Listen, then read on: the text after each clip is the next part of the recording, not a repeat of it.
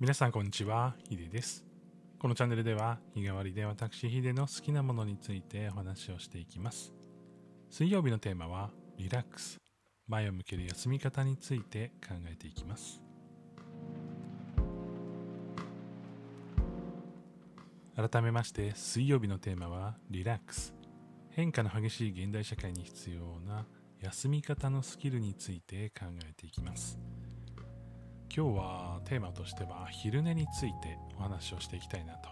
いうふうに思います。まあ、サービス業とかをやってるとなかなかね難しいかもしれませんが、えー昼寝っていうのはね結構大事だなっていうふうに個人的には思っていて、えー僕は毎日ね昼寝をするんですよね。で昼寝のタイミングっていうのを実はあまり決めてなくてご飯を食べた後は大体眠くなるのでえその後ベッドで寝ます。え そんな、ね、その、まあ、在宅ワークだからできるような話ではあるんですけれども、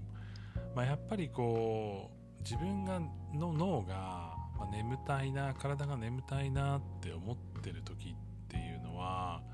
まあ、シンプルに頭が疲れてる時じゃないかなっていうふうに思うんですよね。で、まやっぱりその眠たい時に頑張るってていうことを結構昔から頑張っていて睡眠のそのなんだろう質を上げるっていうことと同時に、まあ、できる限りこう眠くならないようにとか、まあ、眠くなった時に集中できる方法を探したりとかそういったことを、まあ、本を読んだりとかサプリを飲んでみたりとか、いろいろしてみたんですよね。で結果やっぱどれもハマらなくて、続かないんですよね。でなんで続かないかっていうと僕結構やることの波が激しくて本当にきっちりねこう何時から何時までこれやってっていうのが決まってる生活であれば割とそれに合わせてじゃあこの時間は、え休憩しようとかこの時間は、え集中しようとか、え休憩を何回も入れることによってうまくねこう眠たくならずにいけるっていう方法ももしかしたらあるのかもしれないんですけど僕の場合は思い立った瞬間2時間もう原稿しか見てないみたいな。もう他のものも一切見えてないみたいな状態とかなんかコード書いてる時は5時間ぐらい何ももう何も本当に見てない状態でコードしか書いてませんでしたみたいな時とか結構その波が激しいんですよね、まあ、その反動で結局何時間もまた今度やる気なくなったりとかするんですけどその1日を通してもそうだし1週間を通してみてもあんまりこうなんだろうなこうそのバイオリズムが固定みたいな瞬間があんまり多くなくてあの1日の中のそのルーティンみたいなのも少ないんですよ。なので、まあ、これは、まあ、やっぱりそれをベースにかつなんかその対処法でなんとかやっていこうってするのは難しいなというふうに思って結果僕の中での結論はもう眠たい時に寝ようと、えーそういう結論になりました。なので4時に昼寝とってる時とかもありますし朝の11時に昼寝とってる時もあります。いやいやそれも昼寝じゃないじゃん二度寝じゃんみたいなね話もあるかもしれないですけども、え僕の中ではねもう6時に起きてるの6時とか5時半ぐらいに僕は起きてるので、まあ、11時はねもうほほぼ昼寝ですね。で、まあ、もちろんねその状況とか体力とかによって時間っていうのは決まってくるんですけどだいたい15分から20分ぐらいの昼寝が多いですかね。これなんか結構意外って言われたりとかあのすごいですねって言われることもあるんですけど僕結構仮眠を取れるタイプなんですよ。10分とかを仮眠取るみたいなパワーナップって言われたりするらしいんですけどなんかその短い時間休憩というかその睡眠をとってでその後また頑張るみたいなねやり方があるらしいんですよね。で僕はこのタイマーかけてとか YouTube のあの15分休憩アラーム付き音楽みたいな BGM みたいな そういうのかけてもうあのヘッドホンつけて、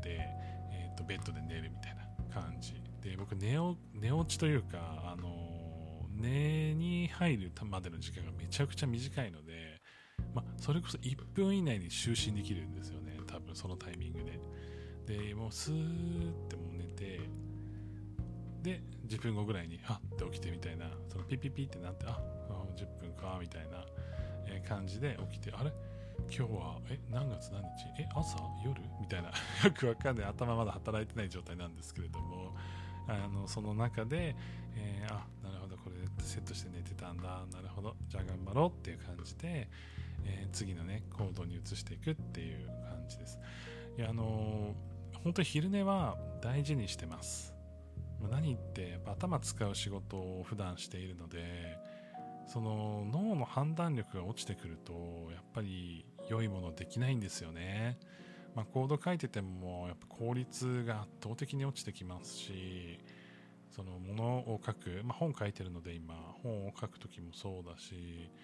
まあ、いろんなね連絡がこう Slack とかメールで来てる中その中でいろいろ受け答えしていく必要があるわけですよね。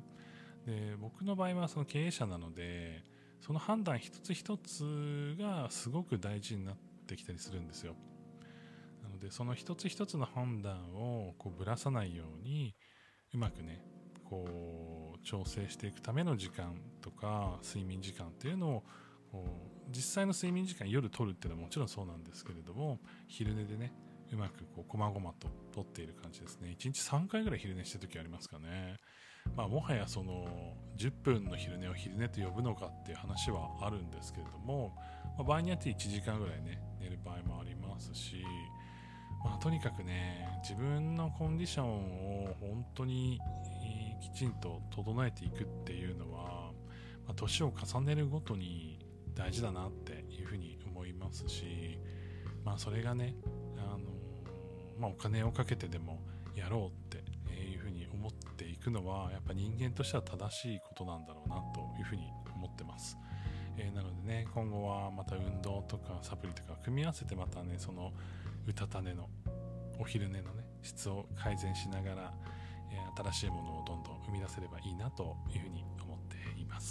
今日はお昼寝のお話をさせていただきました皆さんもお昼寝しますかね？えー、ぜひね、なんか皆さんのお昼寝体験とか、これおすすめだよとかね、お昼寝にこれ大事とか、えー、前後でね、こういうことしてるよみたいなことがあれば、レターやお便りなどで教えてください。それでは皆さん良い一日をお過ごしください。ヒデでした。